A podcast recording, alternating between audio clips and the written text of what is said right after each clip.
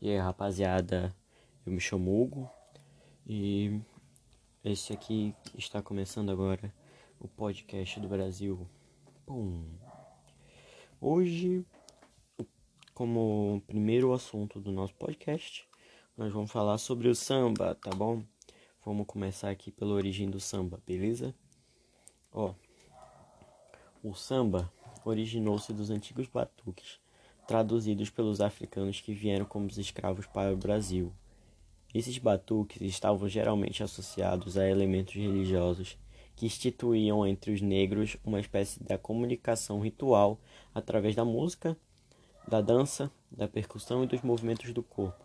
Os ritmos do, batu do batuque, aos poucos, foram incorporando elementos de outros tipos de música, sobretudo no Rio de Janeiro no século XIX. A partir do século XIX, a cidade do Rio de Janeiro se tornava a capital do império, que também passou a comportar uma leva de negros vindos de outras regiões do país, Sobre, sobretudo da Bahia. Foi esse contexto que nasceram os aglomerados em torno das regiões Irubás, da região central da cidade, principalmente na região da Praça 11, onde atuavam mães e pais de santo.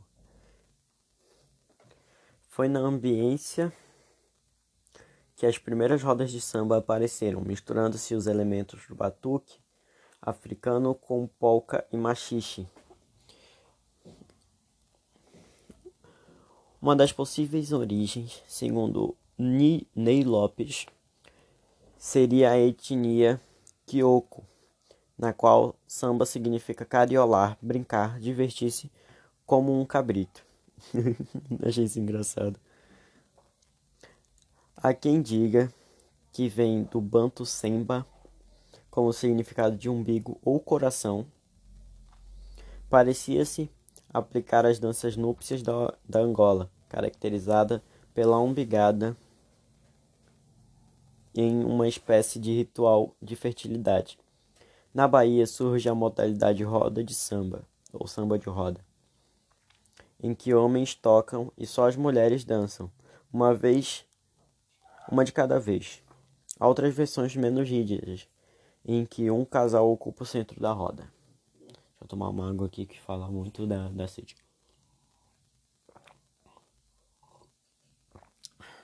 Tá bom, vamos lá.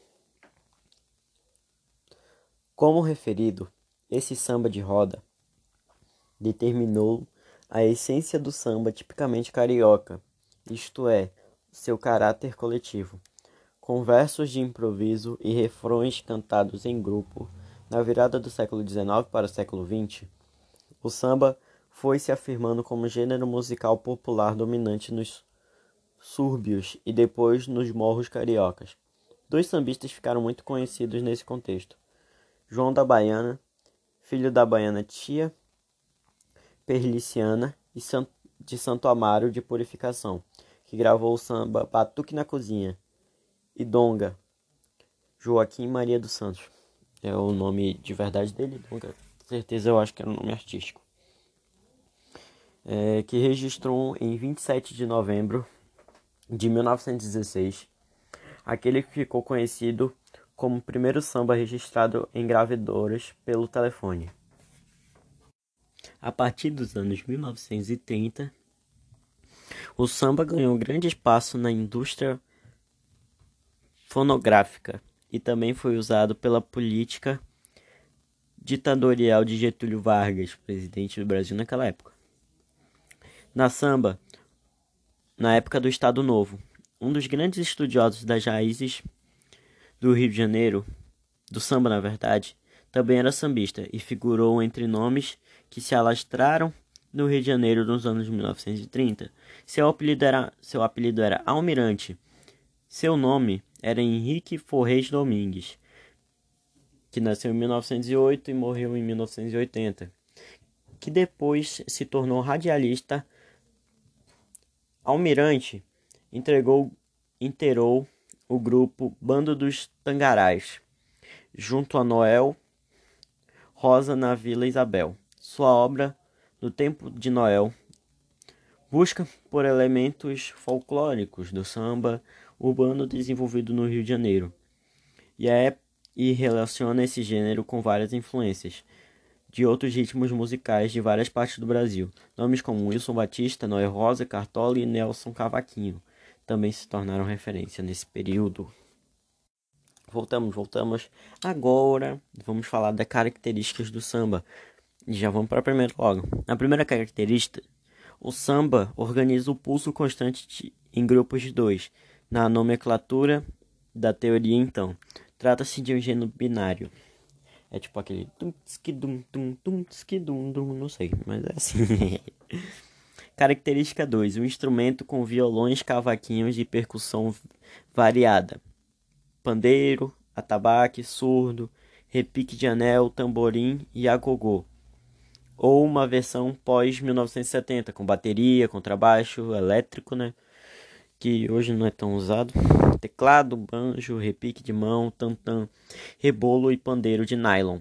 Pandeiro de nylon é aquele mais fino que faz um, um som mais fechado.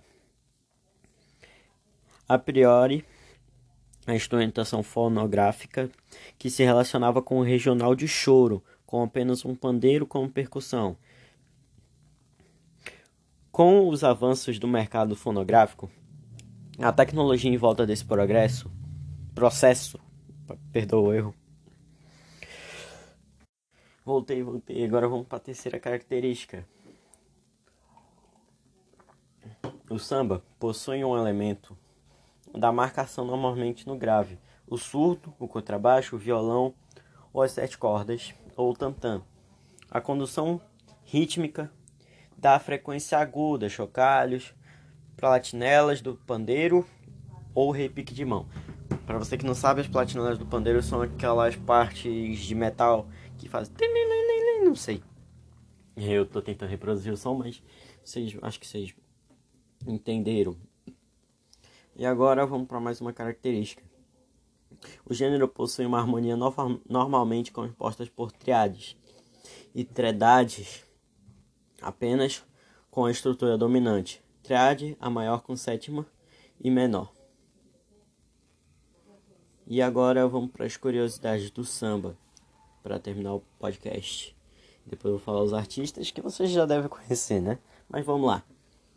Ó, as curiosidades. Foi na rua Visconde de Itaúna, próximo à Praça da Onça, que nasceu o samba, que eu contei ainda agora. É...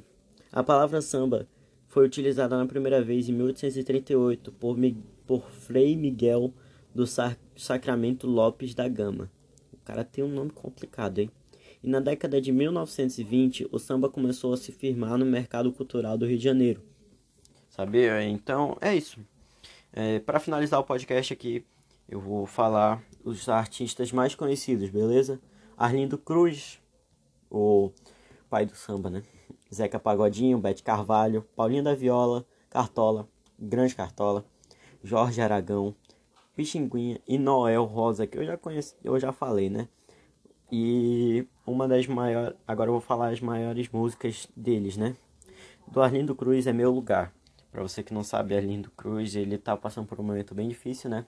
Ele teve um, um acidente vascular cerebral, um AVC. Ele está se recuperando, graças a Deus. Só Arlindo vai voltar a cantar. Se Deus quiser. Zeca Pagodinho, Deixa a Vida Me Levar. Aquela Deixa a Vida Me Levar, Vida Leva Eu. Bete Carvalho, a madrinha do samba, sua música. Palhinho da Viola, que foi a música dele mais famosa, foi Um Rio que Passou em Minha Vida. Agora eu vou falar do, dos nossos que já se foram nossos cantores. Cartola, que é a música mais famosa dele, é Preciso Me Encontrar, que deu um grande sucesso na época. Jorge Aragão não morreu ainda. E a música mais famosa dele é Falsa Consideração. E Pixinguinha é Carinhoso, que já morreu, morreu em 1973. E Noel Rosa, que é Conversa de Butiquim. Créditos finais. O nosso roteirista aqui, que fez tudo isso. Se não fosse por ele, a gente não tinha esse podcast foi o Rian, um amigo meu da minha sala. Esse podcast é um trabalho escolar, tá bom? E é só isso, tá? Obrigado por assistir o podcast, ouvir na verdade. Até aqui. Muito obrigado. Tchau.